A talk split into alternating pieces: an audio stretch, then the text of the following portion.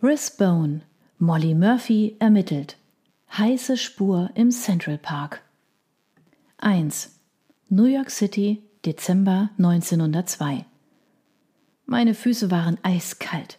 Wir Iren sind dafür bekannt, die Wahrheit auszuschmücken, aber in diesem Fall meine ich es wortwörtlich. Die Stiefel waren schrecklich undicht, ließen Schnee und Schneematsch hinein, und ich konnte meine Zehen nicht mehr spüren. Wenn ich vernünftig gewesen wäre, wäre ich augenblicklich nach Hause gegangen.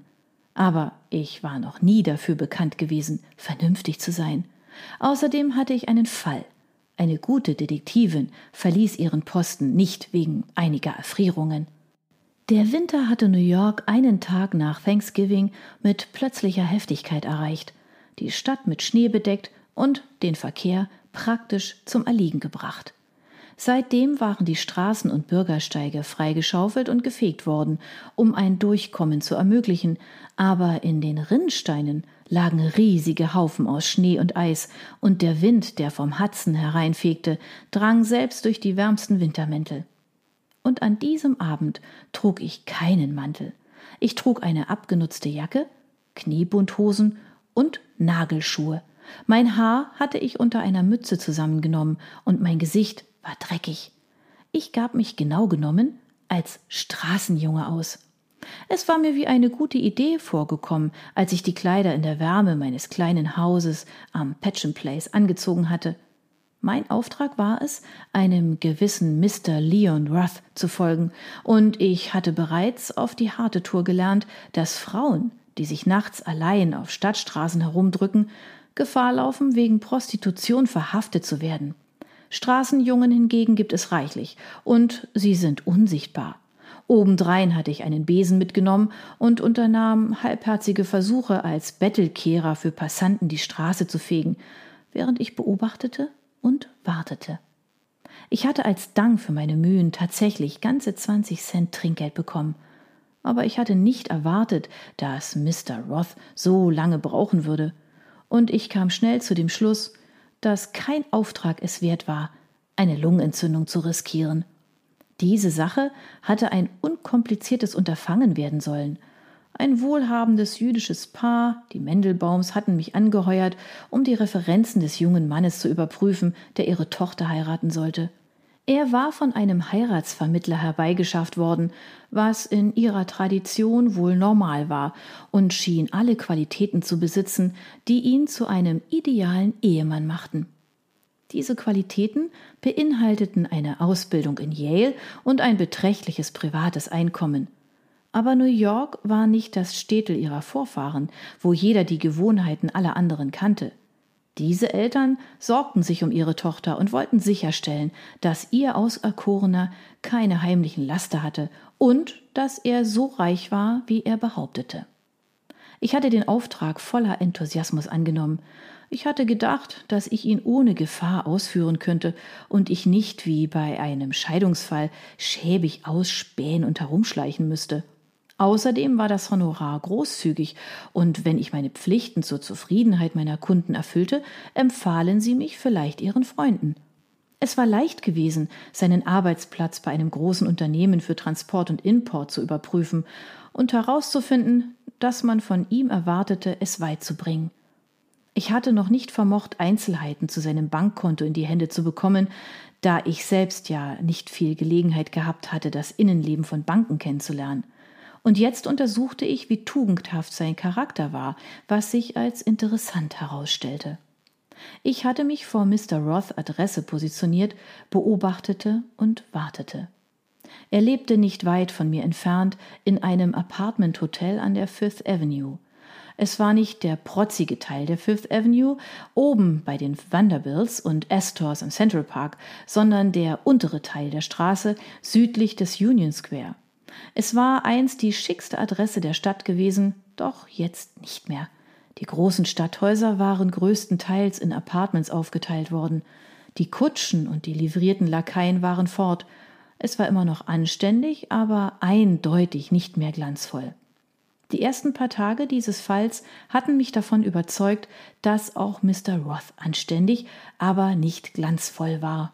Ich hatte es geschafft, ihm zum Knickerbocker Grill zu folgen, wo er sich mit anderen jungen Männern traf und nichts Stärkeres als Wasser trank.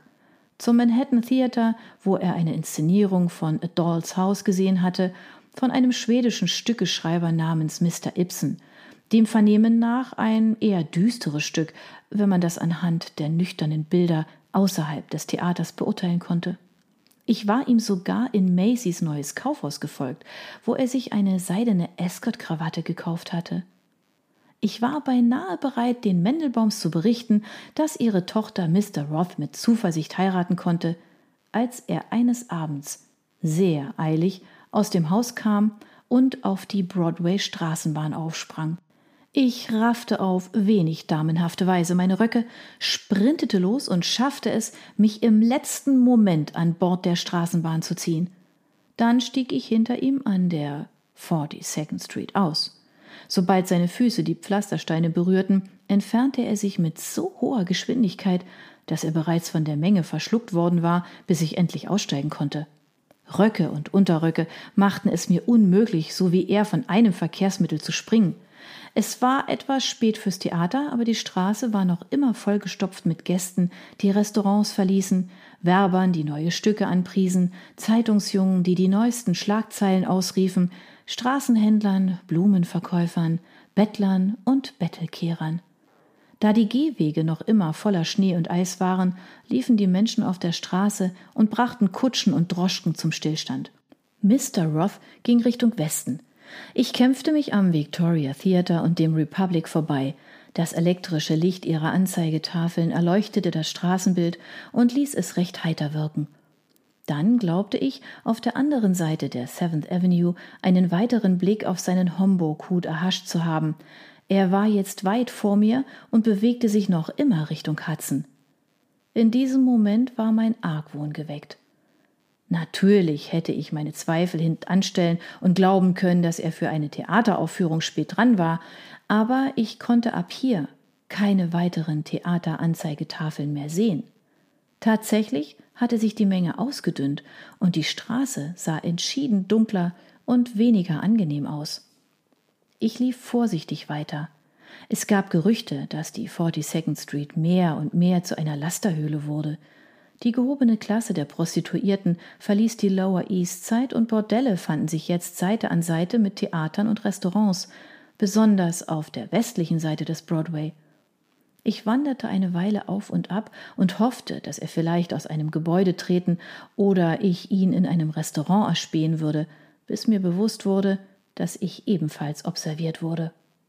Der Constable, der sein Revier patrouillierte, beäugte mich argwöhnisch, als er das erste Mal an mir vorüberging. Als er etwa eine halbe Stunde später zurückkehrte und ich noch immer dort war, überquerte er die Straße und kam auf mich zu. Warten Sie auf jemanden, Miss? fragte er, und seine Hand fingerte träge an seinem Schlagstock herum. Äh, ja, meine Cousine, sagte ich. Das ist bei Nacht kein Ort für eine junge Frau, sagte er. Wenn ich Sie wäre, würde ich verduften, solange Sie noch in Sicherheit sind. Sie sehen anständig aus, aber meine Meinung von Ihnen könnte sich ändern, falls ich Sie wieder hier antreffe, wenn ich das nächste Mal vorbeikomme. Ich verstand den Wink und ging nach Hause. Ich war schon einmal für Prostitution verhaftet worden, als ich ein Haus in einem respektableren Teil der Stadt observiert hatte.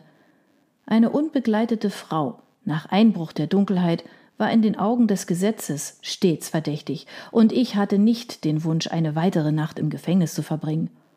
Ich hatte dieser Tage nicht mal mehr Daniel, um mir aus der Patsche zu helfen, da er immer noch von seinem Dienst bei der New Yorker Polizei suspendiert war, auf einen Prozess wartete und sich gegenwärtig außerhalb der Stadt aufhielt. Auf dem Heimweg fegte ein Junge den Schneematsch und Dreck beiseite, so dass ich die Straße überqueren konnte, und sagte dann haben Sie ein Nickel, Miss? Das brachte mich auf eine Idee.